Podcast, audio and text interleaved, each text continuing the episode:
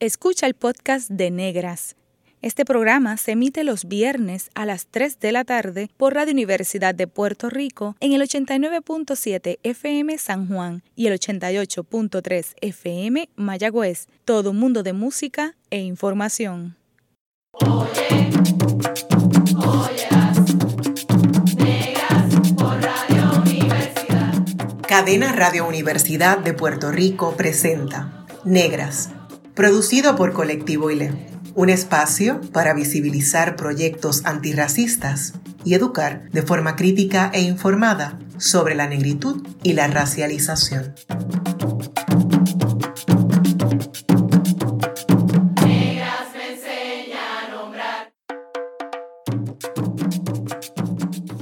Las sociedades atribuyen y reproducen características, roles, formas de ser, estar y sentir diferentes a los varones y a las mujeres, bajo un sistema considerado patriarcal y androcéntrico. Estas formas determinan los modelos de masculinidad y feminidad que definen y estructuran los comportamientos que son socialmente esperados para cada quien, asignando valor y reconocimiento en función a ese modelo. Lo masculino, la hombría, no es un hecho dado ni biológico, sino una construcción social, un producto de la negociación, la lucha y las acciones humanas. Si para la tradición antropológica la hombría es el destino, hemos escuchado hacerse hombre, para la corriente actual pasa a ser una construcción sociohistórica que es susceptible a ser transformada.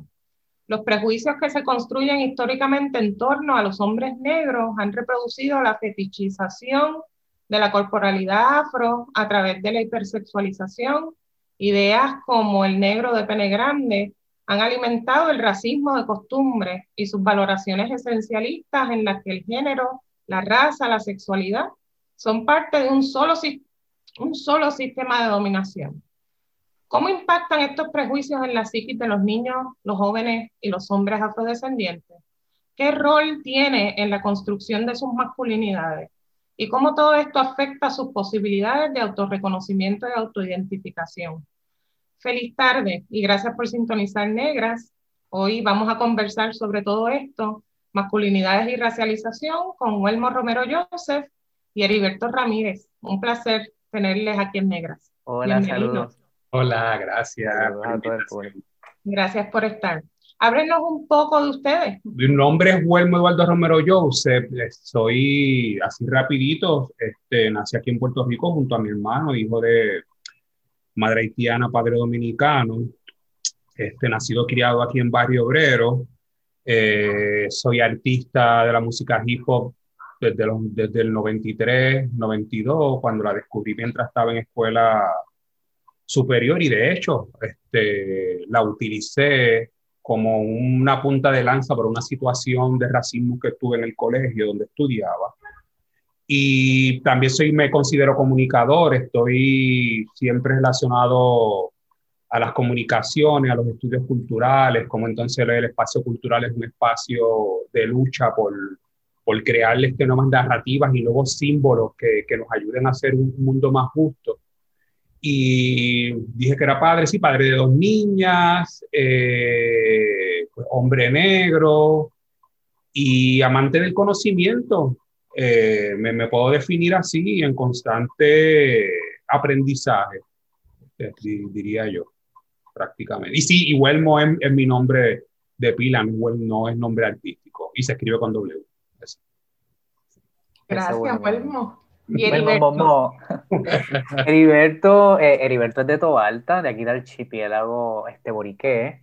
Me identifico como afrotaíno y también como hombre queer. Y mis pronombres son él y ella. Em, soy artista, me defino como un alquimista social, o sea que a través del trabajo que hago de arte, de educación popular, ¿verdad? Este, en las comunidades mayormente, pues entonces se van gestando y fraguando y creando, ¿verdad? Todo ese caldo para las posibles transformaciones, ¿no? Para evitar un, un lugar este, que sea más, más equitativo. Eh, hice una maestría en gestión cultural eh, y mi especialización, ¿vale? Un posgrado en intervención con hombres en equidad, género y masculinidad de la Universidad Jaume II en España. Eh, y eso me ha llevado a colaborar en innumerables ocasiones con Coordinadora Paz para la Mujer, Contra Salud, trabajando las masculinidades, diseñando currículos para la prevención de violencias machistas.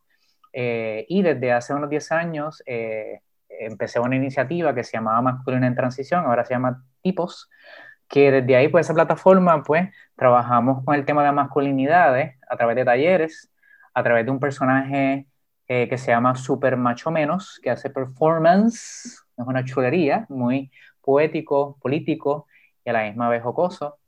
Y últimamente, pues hemos traducido, ¿verdad?, ese lenguaje a la media, a lo que es Dímelo Paz, que es una revista digital que se transmite todos los jueves, y también este, varios eh, cosas que vienen por ahí que vamos a estar diciendo antes que se acabe este, esta cápsula. Gracias, bienvenidos. Gracias. Eh, Huelmo y, Heriberto, eh, ¿cuándo se pensaron como hombres negros? ¿Cómo se dio ese proceso de identificación racial? Eh, ¿Alguna anécdota que nos puedan compartir? Pues yo siempre eh, esta pregunta me lleva a la escuela porque en mi caso particular yo no supe que era negro hasta que me lo dijeron. ¿Sabes? Como una identidad que, que alguien te dice, tú te vas al espejo y, pues, tú, tú, te ves, pues yo soy bueno, ¿sabes? Y punto. Pero en el proceso de la escuela, que puede ser, pues sí, un proceso de aprendizaje necesario para el desarrollo de, de, sujetos, eh, también son espacios que, donde se reproducen la crueldad del mundo de los adultos.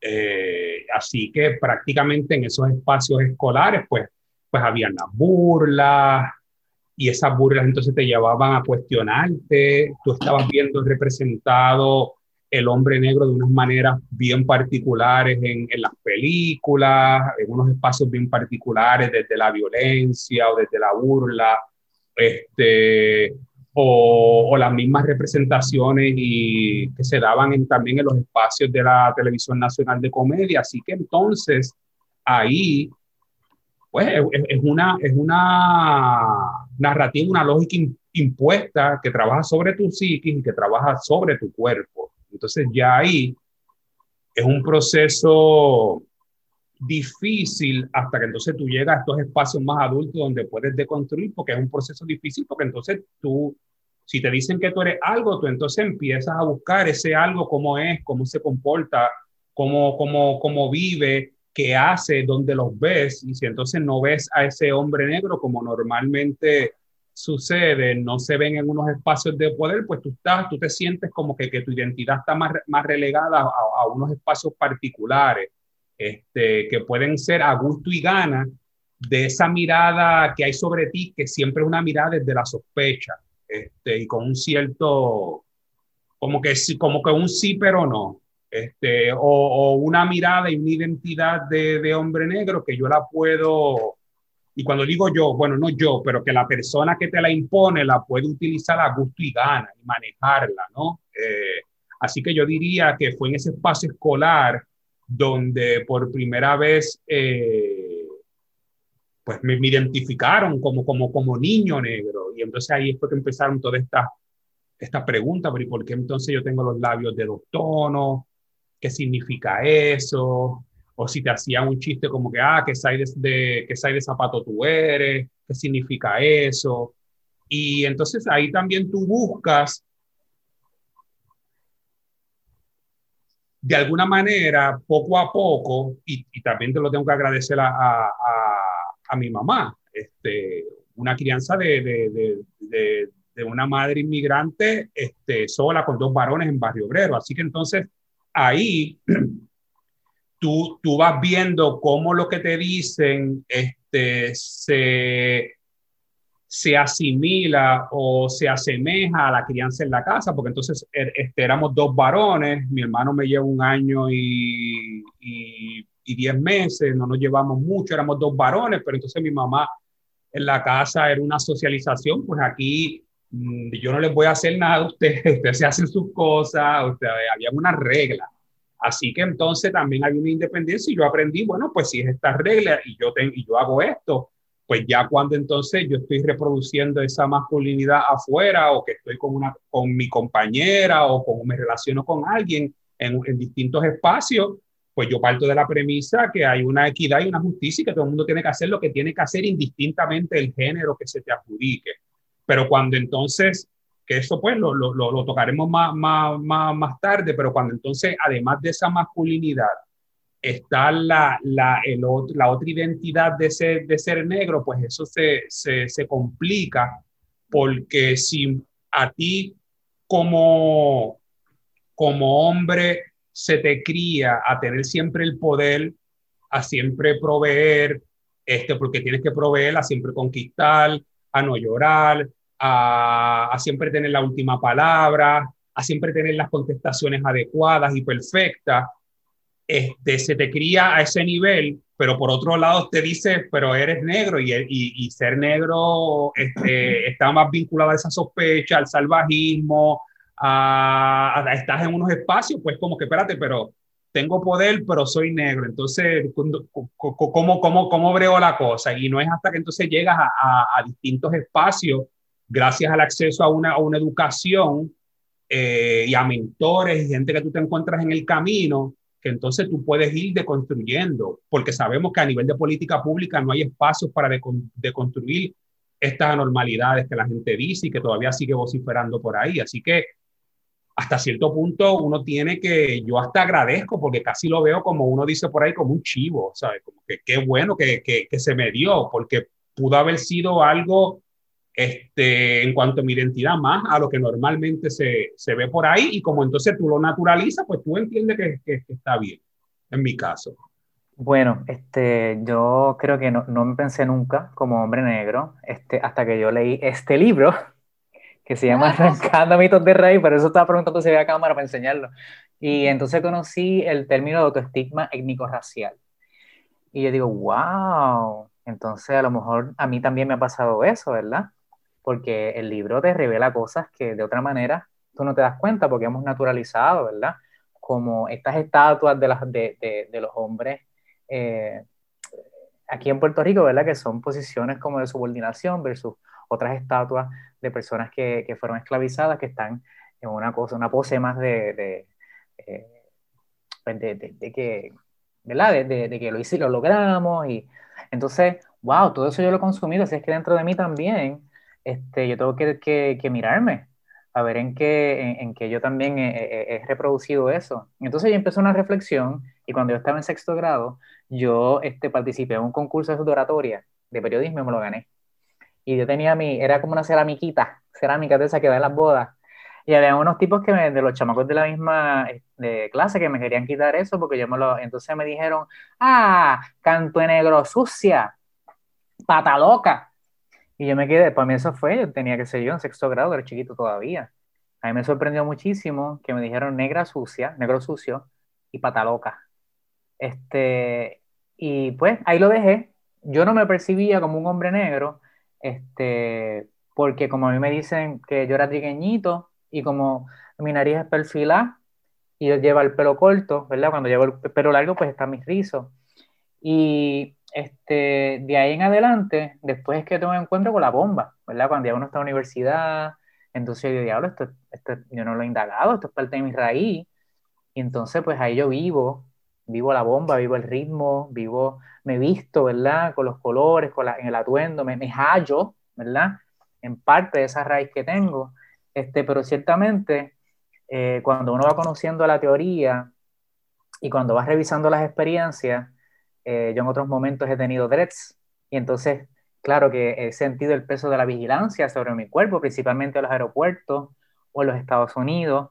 Entonces, yo he podido hacer esa reflexión ya de adulto, mirándome para atrás en qué instancias eh, yo fui como echado hacia el lado o no tuve tales oportunidades, porque yo pensaba porque era muy bajito, 5'4", o porque mi expresión de género siempre ha sido bastante masculina, queer, femme, cuando no existía el término queer o simplemente porque venía del campo, ¿verdad? Porque las personas del campo siempre somos un poco infravaloradas y tenemos que estar como que ¡ah! siempre mostrando mucho más. Entonces, a veces para mí era como tan, es difícil identificar si es porque eh, había sido racializado eh, porque cuando conozco también la teoría del colorismo, entonces mi cuerpo no ha estado tal vez sometido a tanta violencia como un cuerpo mucho más oscuro que el mío. Entonces pues ha sido un aprendizaje de asumirme dentro de esta piel, dentro de mi raza y, y, y hallarme, ¿verdad? Y identificar que los círculos ahora donde estoy operando, que es de masculinidades, yo decir, pero ven acá, ¿por qué de momento me, me, dicen como que, espérate, espérate, como que no me mandaban a callar, pero como que yo sentía que tenía que, y entonces yo, pues, yo le pregunto a uno de los teóricos, ¿verdad? Porque la mayoría son personas, hombres blancos, en el mundo de las masculinidades, entonces, para que vean cómo se reproduce, y a uno de ellos yo le pregunto random, mira, dime qué tú piensas de los hombres caribeños. ¿Pueden creer que fue lo que me contestó? Cuerpos marcados y bronceados, olor a macho. Y dije, qué interesante.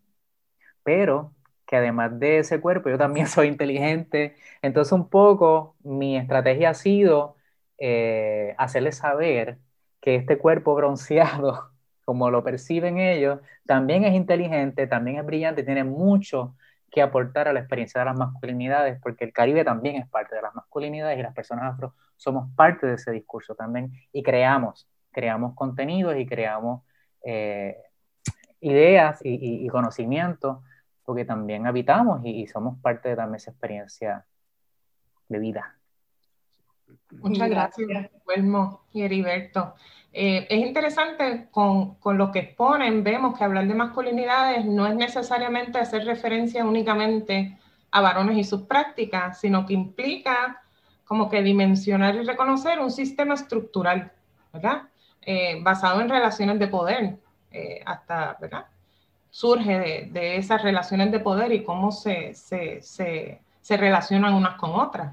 Eh, Heriberto, ¿qué dinámicas de poder entran a tu, ¿verdad? tu entender en el ejercicio de la masculinidad eh, tradicional, la masculinidad eh, hegemónica, Tradicional? Bueno, este, primero visitar un poco la teoría, ¿verdad? Este, Connell, R.W. Connell, que es una eh, teórica australiana sobre las masculinidades, habla y es el que acuña, ¿verdad? El término de masculinidad hegemónica y dice que la masculinidad hegemónica no sobrevive sola, sino que tiene que tener masculinidades que sean cómplices, o hipermasculinidades para que defiendan, ¿verdad? Como ese reinado. Por lo general son masculinidades que y se identifican como heterosexuales, se presentan como heterosexuales, eh, hombres en su mayoría blancos, de poder económico, conservadores, ¿verdad? Tienen toda esa, este, y por lo general lo van a ver en lugares de poder como en el Senado, que es el lugar donde se toman las decisiones importantes por cabezas y por experiencias de hombres blancos, ¿no? Conservadores.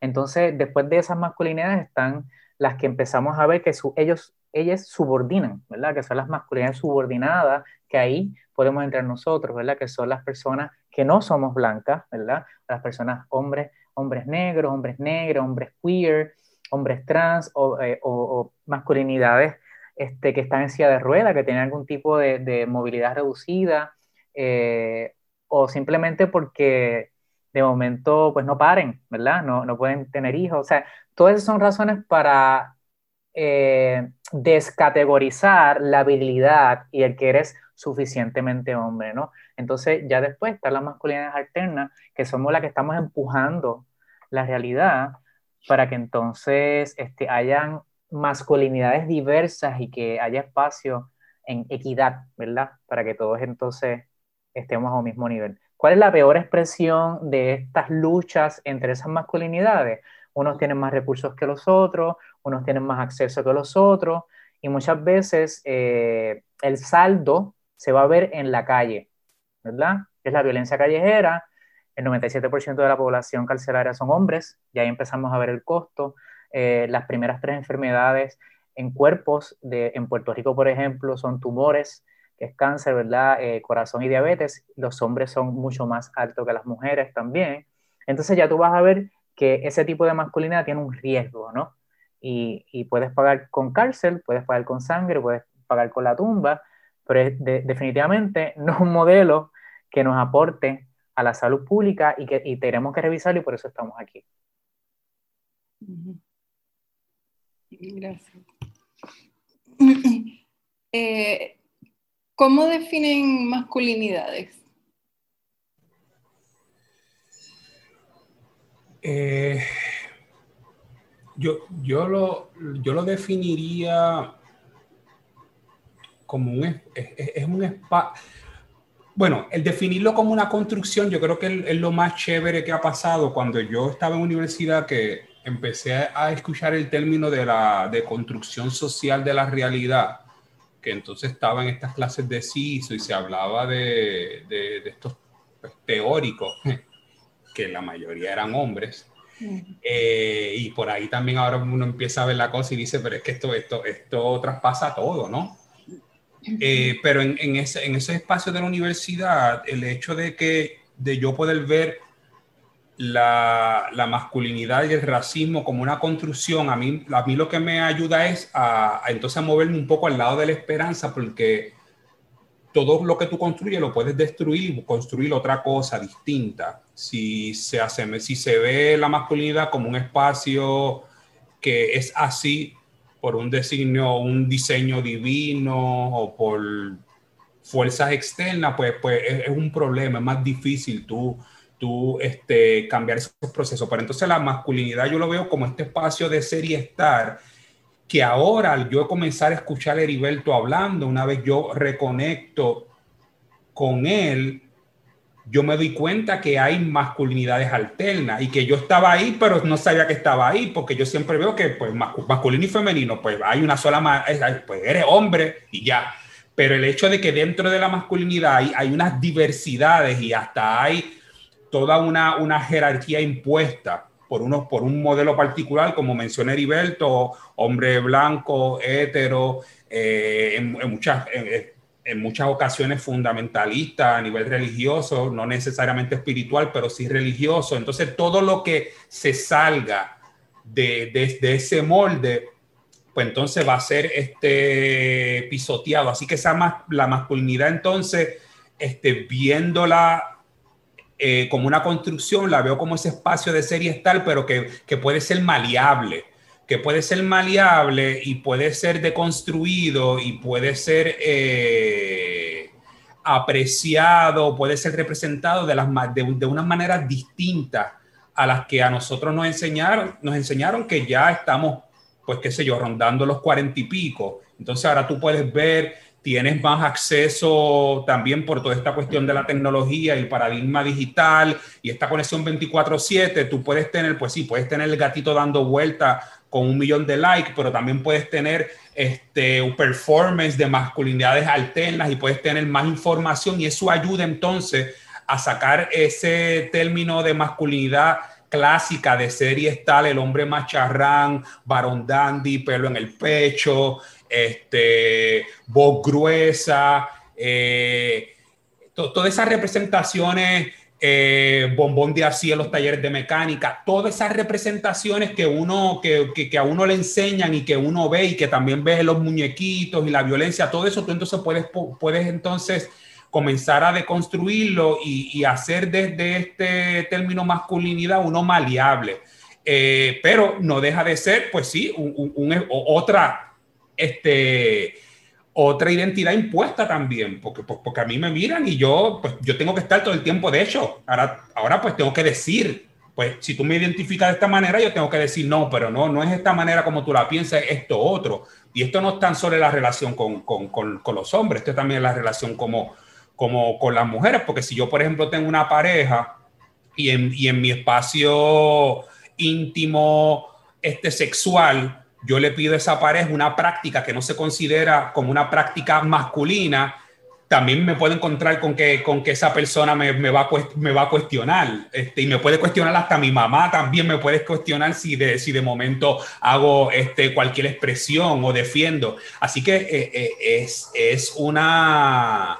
Este, este, concepto de masculinidad, el ser maleable, es también, de nuevo, una lucha por zafarse arrancarse este, esa, esa piel de esa masculinidad tóxica para entonces uno revestirse de como de una, de una piel nueva, ¿no? Que, que, respire, que no sea tan, tan, tan prisión para no terminar, como dijo Heriberto, pues este, en la cárcel, con pocas oportunidades, este, eh, muerto, con enfermedades por no saber este, expresar los, sentimientos y somatizar este, toda la situación de querer estar en control. Así que es ese espacio ahora que, yo veo que, tiene oportunidad para, salirse de lo que nos han enseñado. Entonces vemos cómo nuevamente esas, eh, esas construcciones sociales funcionan con, mandatos, ¿verdad? Este, la sociedad determina cuál mandato eh, asume eh, el varón, ¿verdad? Por esta construcción de, de, lo que es la masculinidad y lo que hemos estado hablando. ¿Cuáles ustedes creen que son esos mandatos sociales? Ya sé que hemos traído algunos eh, del macharraneo, este, el taller de mecánica, que ahí se, se, construyen tantas, ¿verdad? tantas visiones de lo que es ser, ser hombre, eh, culturalmente hablando. ¿Cuáles de esos mandatos sociales hacen más daño a los hombres racializados como negros? Bueno, este, aguanta presión, tienes que aguantar. Mm. tienes que aguantar las emociones, aunque te duela, aunque te molesta, aunque el comentario esté ahí, o sea, tienes que aguantar, ¿verdad? Entonces, esa, esa, ese, ese, aguante emocional, ¿verdad? Que es con coraje, con frustración, porque no puedes llegar a ganarte el dinero, porque no puedes tener esta posición, porque me están jodiendo la escuela, este, tiene que explotar en algún lado, ¿verdad? Y a veces sucede lo que es la violencia horizontal. Como entonces no puedo contra ellos, que son más grandes, que representan esa masculinidad en poder, pues entonces empiezo a violentar a lo que está al lado mío, ¿verdad? Que pueden ser otras masculinidades que las identifico como inferiores, o cuerpos feminizados, o de mujeres, ¿verdad? En el ámbito ya este, doméstico o en personas envejecidas o las niñas. Entonces se convierte como en una manera de que como con ustedes no puedo, pues entonces me desquito con estos, ¿no? Entonces, claro, la esfera emocional, pues también es súper peligroso porque, eh, como decía Huelmo, si tú aguantas tanto coraje o aguantas tanta tristeza, entonces está vinculado a estudios que se ha hecho tanto de Veno en México como aquí con José Felicier, de que son este, son factores que te pueden llevar entonces a problemas del corazón, ¿verdad? Porque uno genera mucho cortisol, tienes un medio ácido, entonces es más proclive a que tenga estos tipos de enfermedades, inclusive enfermedades eh, de, salud mental, de esos desequilibrios de salud mental, de no poder contener las emociones y cometer actos agresivos hasta llegar a toda la expresión, ¿verdad? Que es el feminicidio. Entonces, pues yo pienso que ese mandato cultural de que los hombres tenemos que aguantar presión desde que somos chiquitos, ¿verdad? Los primeros meses somos cute y lloramos y, ay, papito, pero ya tienes 5, 6, 7 años, no llores. Ay, ya, estás como las nenas, límpiate que no te pasó nada. Ay, es que las nenas, ay, este, yo, esto es un llorón, ¿verdad? Entonces, pues, la emoción, que es algo humano, no las arrebatan, ¿verdad? No las prohíben. Entonces, tú estás creando un ser humano cuasi robótico, casi olla de presión. Entonces todos colaboramos en eso, en la sociedad, ¿verdad? Los medios de comunicación, las crianzas, los mismos hombres. Entonces, ¿cómo podemos eh, eh, remirar y, abrazar la expresión y, rendirme y caerme y decirle, estoy deprimido, necesito ayuda, mira papi, este, vámonos para el cine porque no puedo bregar conmigo. Este, pues eso, esa vulnerabilidad es importante reconocerla y atenderla. Y y, quería también añadir que otro mandato es que cuando a eso se le añade el espacio colonial y, el capital y la lógica de mercado que hay en el mundo, prácticamente la presión está heavy porque si usted no tiene ciertas cosas a tal edad o si usted no provee, entonces usted, usted es un proyecto fallido de masculinidad. Y entonces yo voy a hacer todo lo posible por tener lo que tengo que tener a como lugar, porque al final del día a la gente no le importa cómo lo tuve, es que llegué, o sabe, y ese llegar tiene un costo, eh, porque constantemente estás en la comparación, eh, y, y, y, en este espacio en el que vivimos, donde las instituciones prácticamente con esa lógica neoliberal abandonan su responsabilidad social y es, y es tú hazlo tú mismo, tú puedes hazlo tú mismo, tú eres responsable de ti mismo, pues entonces eso, es, un, eso es un, caldo. Yo nunca he estado cerca de, de, una olla de presión que exploten, pero dicen que cuando eso explota y, y, puede hasta arrancarle la cabeza a alguien, pues yo me imagino que es esa lógica. Este, es una olla de presión que está ahí y con el pitito ese botando humo y, y, como dijo Heriberto, la violencia horizontal, la primera persona que, que se te acerque, este, tú, tú entonces vas, vas, a, vas a descargar. Bueno, en breve regresamos con Negras y continuaremos dialogando sobre masculinidades con Huelmo Romero y Heriberto Ramírez. Sigue en sintonía con Radio Universidad de Puerto Rico.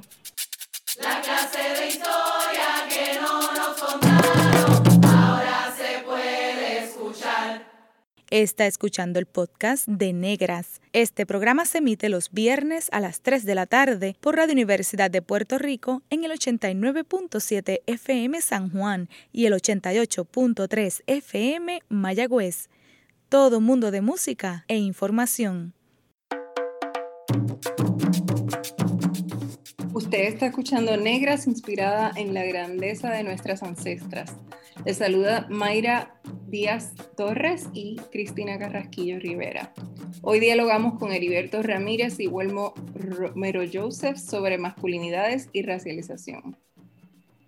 Heriberto, cuéntanos un poco sobre tu trabajo. Eh, sabemos que, que, trabajas en fomentar el desarrollo de masculinidades alternativas ¿verdad? y diversas. Eh, has desarrollado el proyecto y la plataforma Tipos, donde trabajas con intersecciones entre raza y género, eh, y también organizaste el primer encuentro de masculinidades en la Universidad de Puerto Rico como parte de tu trabajo final eh, de maestría de gestión, de gestión, cultural. Buena investigadora. ¿ah? hicimos, hicimos nuestro, nuestro research. Cuéntanos, Heriberto, ¿qué es lo próximo que tienes en agenda y, y, y en qué está envuelto ahora mismo? Pues mira, eh, gracias, gracias por, por, mencionar las cosas que hacemos, ¿verdad? Eh, yo no estoy solo, hay este, otras personas también, unos podcasts que se llaman Entre Tipos, Entre Hombres también. Este, está Encuentro Hombres Padres, que trabaja con paternidades, de Javier Omar, Caderamen, y también con José Yamil, que escribió para el periódico Nuevo Día sobre el tema masculinidades, estructura masculina, ¿verdad? Hay unas personas que sí estamos pensando en voz alta este tema de las masculinidades de distintos lugares, este, y siempre que yo puedo crear un espacio, invito a Huelmo, como que, Huelmo, vente, vamos para Loíza, vamos a hablar de masculinidades con la gente de acuerdo de paz, ¿verdad? Entonces, ese es un proyecto que tenemos allá en Loíza, que estamos trabajando, que, que le dimos un mini curso, ¿verdad? Para trabajar este proyecto que trabaja con la prevención de violencia callejera, para poder también atender a esas masculinidades, mirarlo desde las masculinidades para realmente poder incidir en qué es lo que está pasando y poder entrar los elementos de racialidad, de todas las opresiones y, y, por qué se reacciona desde ese lugar tan violento, porque las mujeres lo diseñan, identificaron que para ellas poder ser felices había que trabajar con los hombres. Eso fue una cosa que aprendió de salud y nos dijo a nosotros como que mira, hay que trabajar con nuestros hijos, los están matando, o sea, el estándar de vida es bien corto. Entonces, cuando tú estás trabajando con masculinidades, cuando tú ves, cuando yo cuando estoy en... Eh, trabajando con, con, adolescentes, ¿verdad? En tribunales, que están ahí con un grillete porque cometieron una falta, eh, pero cuando tú los miras a los ojos y le dices tres, bueno, primero están con los brazos así y, y, tú piensas que te van a dar en la cara, pero después cuando tú vas poco a poco hablándole, eh, cuando eh, no los invalida, al contrario, escuchas todo, estás ahí presente, a lo último te da un abrazo y tú vas en todo el el camino, tú ves los ojos que lo que necesitas es que alguien que lo escuche, que no lo traten como un niño, ¿sabes? Que necesitan modelo. Pues entonces, eso es lo que me inspira a mí a crear espacios que no existían en Puerto Rico, porque los estudios sí los hay.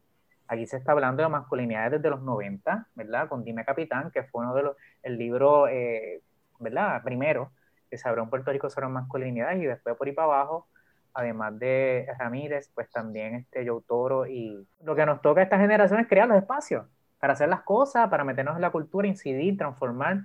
Entonces, una de las cosas que, que estamos haciendo, que ahorita estaba hablando Huelmo, es una exhibición que se creó el año pasado de fotografías de hombres que manejaron el encierro de una manera no violenta. Entonces dijeron, mira, yo estuve haciendo ejercicio, meditando, pues yo me puse a hacer flores, o, o...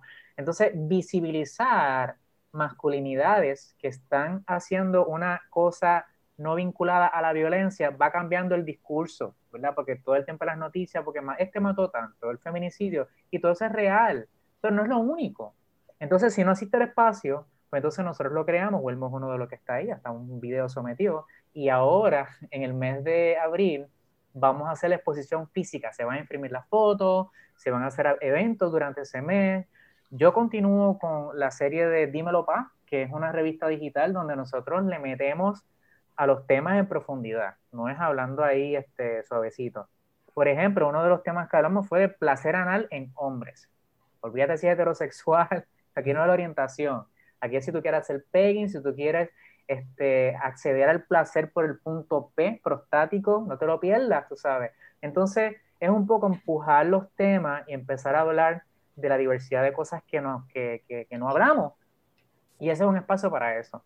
Este, ahora he proyectado algunos talleres adicionales para poder empezar a hablar al público, ¿verdad? Principalmente varones, para que conozcan los temas de masculinidad y cómo podemos entonces apoderarnos. Y este, hay otras cosas por ahí, porque yo no paro, tú sabes, como, pues, si la violencia no para, pues entonces nosotros tenemos que seguir creando espacios para cuestionarla y transformarla. Eso es así. Ahorita doy las redes sociales y eso para que nos sigan, antes de que se acabe el segmento. Claro. Muy bien. Huelmo, produces música hip hop y eres un extraordinario beatboxer. Muchas personas piensan que ese género promueve discursos misógenos. ¿Cómo integras estas redefiniciones de masculinidades en tu arte?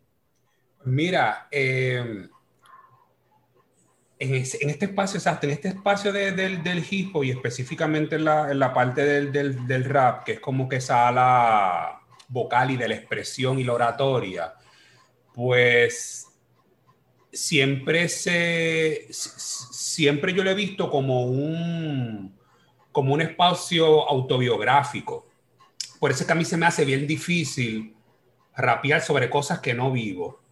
Así que entonces, eh, pues lo que yo te estoy diciendo, pues, pues es lo que vivo, ¿no? Este, quizás puedo también hacer una radiografía del país, de las situaciones este, sociales, pero pero siempre es desde, desde lo que yo vivo, porque la música es lo que me ha ayudado y, se los puedo decir a mantenerme en este plano existencial. Si yo no hubiese tenido la música, yo no sé dónde yo estuviera ahora mismo y entonces lo tomo así de serio y así de serio es la palabra para mí y la música para mí.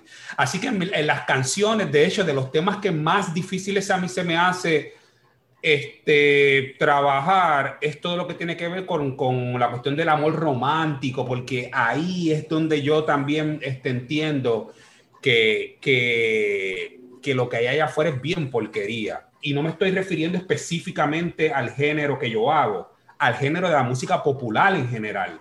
Que lo que reproduce no importa si es un bolero, no importa, o sea, te, te, te reproduce las mismas relaciones de, de codependencia, y que si tú no estás yo me mato y, y no puedo vivir sin ti. Entonces, todo lo que llamamos como unas relaciones saludables siempre está entonces volcado en el exterior y no en el autoconocimiento y en, y en un estudio y en un cuidado y en un amor propio. En estos tiempos que, por ejemplo, yo he estado y con, con, lo que dijo Heriberto de tipos y que abrió ese espacio durante el encierro y yo, y yo sometí un, una canción de cómo era la vida de encierro de, este, de, pues de dos, de mi hermano, de un pana y una pana y el mío, cómo, cómo ellos estaban viviendo en distintas partes de Puerto Rico y cómo fue, cómo, cómo era esa existencia en, en el encierro, pues también yo empecé a hacer los Bambi Cuchara, que es como que canciones mías que escribo en el momento o canciones mías que llevan mucho tiempo y que, y que no, no he sacado, me grabo aquí, hago el beat y le hago video también, los edito y los zumbo. Y entonces en, esto, en, este, en este febrero, en, ahora en este mes, estaba haciendo los Bambi Cuchara Amor Edition, Amor con L, y un poco para la crítica de, de, pues también de los sentimientos, porque en este espacio de nuevo este, del, del, capital, todo se convierte en mercancía. Así que entonces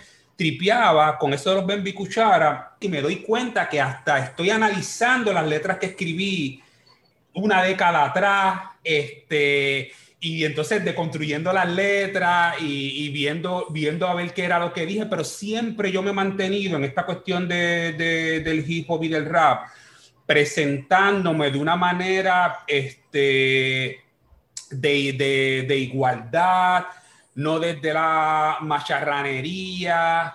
Eh, y me he dado con letras que digo, espérate, esto que yo dije, aunque lo dije en los 90, hoy día se puede interpretar, aunque no fue la intención, pero se puede interpretar este, como algo fuera de lugar. Entonces es la cuestión de eh, las reescribo, no las reescribo, eh, lo digo así, pero entonces hago la, la, la, aseveración de que fue un contexto particular, pero siempre he, buscado de, de plantearme eh, el espacio de, del hip hop y el espacio del rap como un espacio para, para sanar, para aprender y seguir sanando y para crecer. Siempre yo he dicho que en esta cuestión del rap, lo último, aunque se escuche como se, como, como se escucha, pero lo último que yo pienso es la audiencia. Y si le va a gustar o no. Whatever allá, pues que conecten si conectan. Pero para mí tiene que ser de sanación y yo tengo que estar conforme, satisfecho este, con lo que yo estoy diciendo, porque es, es mucha responsabilidad. Quizás por eso entonces a lo mejor no estamos viajando el mundo, qué sé yo, pero al final del día me siento bien eh, contento con el proceso y con lo que estoy haciendo con la música, porque, porque sigue siendo un, testimonio de vida para mí y de aprendizaje. Bien interesante todos esos proyectos y, qué bueno, qué bueno que, como decía Heriberto, se están creando, eh, empujando esos espacios para otras realidad, realidades, ¿no? Eh, así que en lo que llevamos de conversación podemos decir que no hay una sola manera de ser hombre, no hay una manera natural de serlo. En todo caso, lo natural sería hablar de diversidades, ¿verdad? De la existencia de una multiplicidad y pluralidad de expresiones masculinas. Eh, pero ¿qué retos se enfrentan ustedes al ejercer estas nuevas masculinidades? Eh, bueno, este, hay una sanción social si tú te sales de cualquier molde por el cual tú estás diseñado, ¿verdad? Que es con el señalamiento, con que no te dan las oportunidades, a veces no te dan cuenta porque no te llaman, este, porque no eres demasiado hombre o eres medio mongo. Este, entonces sí, hay una exclusión, a veces muy sutil, pero cuando tú miras la cuenta del banco te, das, te lo sientes, o cuando no te llaman para hacer esto entonces que uno empieza a crear y a producir, ¿verdad? Como, como, como el mismo Huelmo y yo, que nos producimos los trabajos y nos producimos nuestras vidas, este, porque si uno está esperando a que lo llamen, pues entonces, pues no, ¿verdad?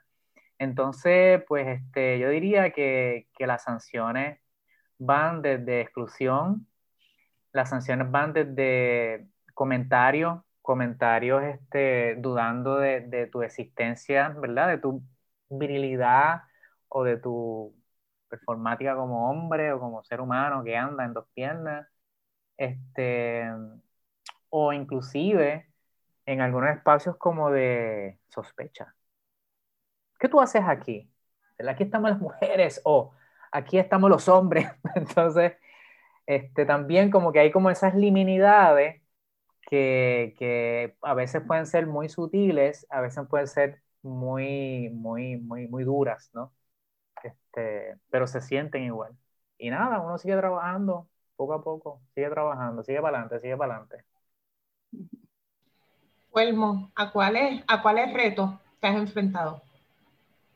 Mm, los retos, pues mira, a mí, a mí la gente no se me acerca a decirme cosas ya a estas alturas de mi vida. Yo no sé si es que también la misma representación de cómo se me ve, no sé si es que intimida, pero, pero a, mí no, a mí no me dicen cosas, a mí, a mí me, yo, yo recuerdo más esto cuando estaba en universidad y más de niño, que es la cuestión de, de por ejemplo, el hombre negro racializado que está compartiendo con, con una este, mujer clara de piel y entra a un sitio donde todas las miradas, de momento hay este silencio y todas las miradas están sobre ti y la persona no entiende por qué te están mirando, pero yo sé por qué me están mirando, entonces yo tengo que hacerle el comentario de explicar por qué están mirando, porque, pues, pues, pues, porque el mundo está cortado a tu imagen y semejanza, así que al tú andar conmigo en este espacio, pues, pues hasta cierto punto es como un poco bienvenido a mi mundo, aunque nunca vas a poder vivir lo que vive mi cuerpo y mi piel, pero, pero te tengo que explicar y decirte porque eso es así, eso yo lo vivo todos los días. Ah, mercancía en movimiento, pasillo tal este, eh, bregas de cuando los policías nos, nos pararon, este, qué sé yo, y, y todas esas cosas yo las pongo en canciones porque es la única manera también para, para, sacármelo. Y eso, y eso es lo que me ha ayudado, como que, ah, levántate la camisa para ver si había una pistola o te, pegan, o te pegaban por la pared o no te dejaron hacer tal cosa en el colegio por, por, pues, por, porque entonces escribiste una canción que iba en contra de los cánones.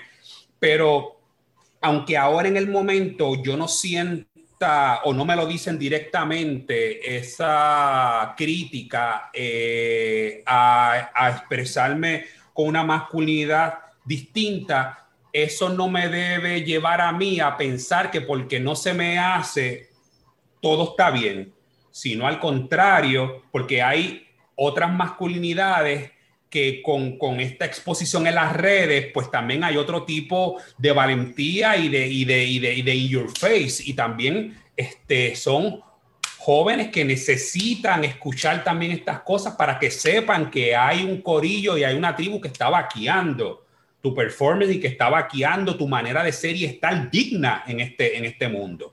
Y entonces, pues, estamos ahí, pero sí se sigue este, este cuestionando el espacio donde tú estás, cómo tú te mueves, este, cuáles son los, cómo tú hablas y dónde tú hablas, este, los, los espacios de poder.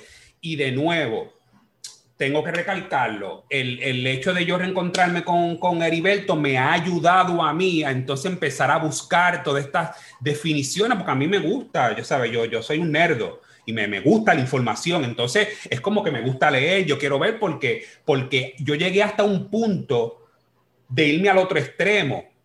Como yo pensaba que es una sola manera de ser masculino y yo no era así, en este espacio ahora del feminismo y estos espacios a veces que se dan radicales del feminismo, yo hasta tenía miedo de decir, espérate, wow, déjame ver cómo yo me defino porque, porque lo veía como unos espacios donde, donde al, al creer que era una sola masculinidad, yo, no quiero que me vean como el, como el típico macharrán porque yo no lo soy. Entonces, ¿cómo entonces yo puedo, puedo hablar y desde dónde yo, yo puedo hablar? Porque también esas son unas discusiones que son bien dolorosas, pero que lamentablemente cuando nosotros caemos en estas teorías, muchas veces nos vamos a los extremos.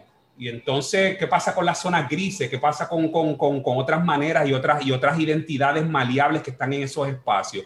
Así que pues quizás no se me acercan y me dicen cosas, pero sé que hay otra gente que le pasa y entonces pues como que yo digo, pues vamos al mambo y, vamos, y si tengo que rapear sobre tal cosa lo hago, y si tengo que hablar sobre tal cosa lo hago, y ya entonces estoy también adoptando otras maneras en el lenguaje y el vocabulario, porque el lenguaje y el vocabulario crea realidades, las concretiza, así que entonces es, todo un, un, un cambio, mientras tú vives, mientras estás viviendo, estás aprendiendo, y entonces estás vas cambiando para acercarte ¿no? a, a unas identidades más, más, más saludables. Vuelvo, cocrías dos hermosas jovencitas, porque las he visto por todos lados en tus redes. Eh, ¿Cómo describes la experiencia de criar? ¿Cómo asumes la crianza de dos jóvenes mujeres en el contexto histórico actual? Pues mira, este, Loena y Eloísa, exacto, tienen, este, Lo, este, Eloísa tiene nueve, Loena ya tiene once, entonces es interesante porque en ese momento en el que yo, este, pues, este, viví, ¿no? Eh, eh, con mamá, eh, antes de que ellas nacieran, pues, por alguna razón, que yo no le he dado mucha cabeza, pero por alguna razón, cuando se dieron los embarazos, yo deseaba lo deseé bien profundamente en mi corazón que fueran niñas. Por alguna razón yo no quería que fueran varones. Y yo no sé si tenía que ver también por la exposición a la cual podían tener en la calle. Y entonces este, pensaba que en, en, y pienso también, yo sé que es necesario eh, definitivamente de construir las masculinidades tóxicas, pero yo entendía también que en ese nacimiento de dos niñas, este, estaba concentrado y está concentrado como que el futuro del planeta, punto. Este, yo sé que es algo de todo, pero yo, yo las, veo así. Entonces con las niñas, yo todo el tiempo estoy constantemente hablándole cuando las llevo a la escuela de camino, cómo están, ah, pues, pues en la escuela como que de momento los varones no quieren que jugamos, que juguemos balonpié, ah, pues yo le papa, ahí le estoy hablando, ta, ta, ta, ta, ta. Ya están en la edad de que están viendo, pues muchas de, de, de, estas madres de, Disney, y, digo madre, ¿sabes? No, no es la palabra correcta, pero están viendo estos programas que yo de verdad los cogería todos así, los, los echaría al zafacón, porque tampoco es que reproducen, la cultura popular reproduce el status quo, entonces tengo que estar sentándome con ella, explicándole, este, y, les digo, ¿sabe? Cuando ustedes crezcan, ustedes antes de pensar indistintamente en la relación que vayan a tener con quien sea, ustedes este, busquen ser una, una, unas mujeres independientes, busquen estudiarlo, busquen viajar el mundo, busquen tener lo suyo propio, este, eh, no depender de, que, su alegría y, este, y que su bienestar no dependa de una persona con la que ustedes se, se, se unan. Así que es como de alguna manera es siempre ver que, que, las crías no son mías, son, ellas son de ellas y que yo soy un facilitador y que lo que quiero es que de alguna manera ellas tengan lo que yo no tuve, una información este, distinta a la que yo tuve, porque aún hoy con el exceso de información que hay, no significa que porque hay más información hay más acceso, es información de calidad.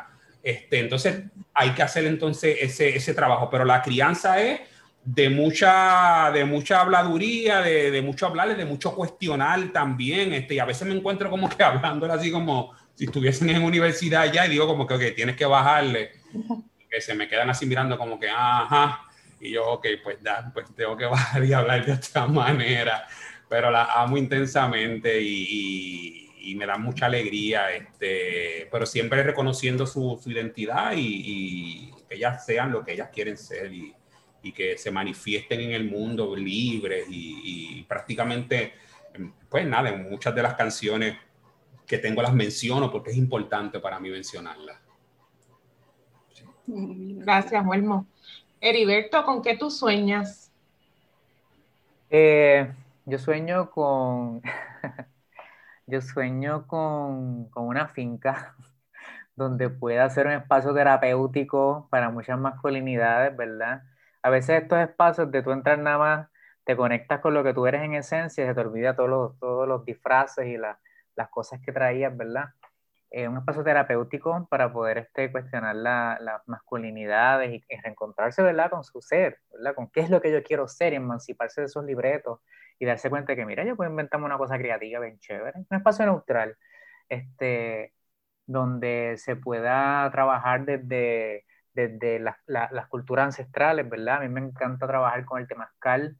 Eh, me encanta también un poco, estoy estudiando ahora en Marido Masomé, ¿verdad? Que, que es un, es un este, autor, filósofo, un hombre de, la, de, la, de los Dagara, de, de, África, este, que él, aunque estudió su doctorado, él ha sido siempre fiel a su tradición y esa tradición la lleva a toda a, a, a esa cosmovisión a esta filosofía, es una persona que estoy mirando mucho porque habla mucho sobre el duelo, ¿verdad? Si una masculinidad tiene que renunciar al privilegio a la hegemonía, tiene que pasar por un proceso de duelo, tiene que haber un espacio donde yo no sea nada para entonces convertirme en eso otro, y eso requiere transición, requiere acompañamiento. Entonces sueño con un espacio físico, pero también sueño con espacios eh, políticos que diseñemos estas masculinidades, que estamos un poquito más avanzadas en la conversación, en nuestro propio trabajo, para poder acompañar a otros varones a que no les dé miedo, a mirarse, a cuestionarse y empezar a soltar qué es lo que no funciona, qué es lo que es dañino, para entonces empezar a pensar a inventarse cómo quieren ser, cómo quieren caminar, cómo quieren compartir con otras personas, sean hombres, sean mujeres, sean identidades trans, sean personas no binarias, sean niñas, sean personas envejecidas, sean personas blancas, sean personas negras. Por ahí es que va la cosa. Ese, ese es uno de los sueños. Bello, Heriberto. Mucha autocompasión en esos procesos, ¿verdad? Sí.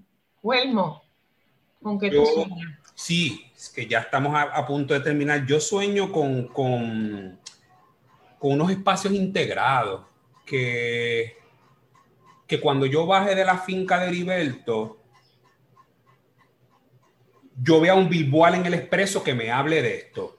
Yo vaya a la escuela y se me hable de esto. En la iglesia se me hable de esto. En los, en los clubes de deporte se me hable de esto. Que sea, que sea una cuestión lógica, integrada, eh, para no sentirme que cuando baje de la finca tengo que darme bien duro de nuevo con lo, con lo que tengo aquí y pelear como y salmoneando ahí, brincando ahí este, en contracorriente, sino que sea algo integrado, que, que sea algo y, y, que verdaderamente se, se vea. Es bien raro porque al final venimos aquí a este plano a, a, sentirnos plenos y felices y buscamos la felicidad de unas maneras tan y tan violentas. Eh, y, es raro porque es cómo yo puedo llegar a esa felicidad, pero de una manera digna y de una manera este, donde todos, todas y todos podamos, pues, podamos tener el bienestar, pues para mí tiene que ser algo integrado, este, para que entonces bajo de la finca pero cuando llegue es, algo fluido y es una transición como que, pues, pues que todo, todo, todo sigue esto normal, pero necesito retirarme también. Claro que necesito retirarme, pero cuando baje no tengo, no tengo que tener problemas en mis espacios laborales, no tengo que ver un, un, programa ahí súper porquería que lo que esté reproduciendo lo mismo, este, una y otra vez, este, no, no, no tengo que también estar en contradicción constante, en una pelea constante y tener que demostrar este, lo que soy, lo que valgo, este, y, que soy digno y, como ustedes muy bien dijeron, como que entonces luchar, como dijo Heriberto también, como que luchar el doble o el triple para, para, para hacerte ver. Así que lo que es un país integrado en, lo que, en, este tipo de propuestas y de vida. Bueno, Heriberto, Huelmo, Cristina, gracias eh, por su sintonía, gracias por estar aquí, a Huelmo y a Heriberto. Eh, como siempre, agradecemos al personal técnico de Radio Universidad por su apoyo en esta edición de Negras. No olviden seguirnos en las redes sociales como Colectivo ILE, en Facebook, en Instagram. Tampoco olviden sintonizar Negras el próximo viernes a las 3 de la tarde. Feliz viernes a todos. Cadena Radio Universidad de Puerto Rico y Colectivo ILE presentaron Negras, asumiendo nuestro justo rol como forjadoras de cambio. Acaba de escuchar el podcast de Negras. Le invitamos a que nos sintonice los viernes a las 3 de la tarde por Radio Universidad de Puerto Rico en el 89.7 FM San Juan y el 88.3 FM Mayagüez. Todo un mundo de música e información.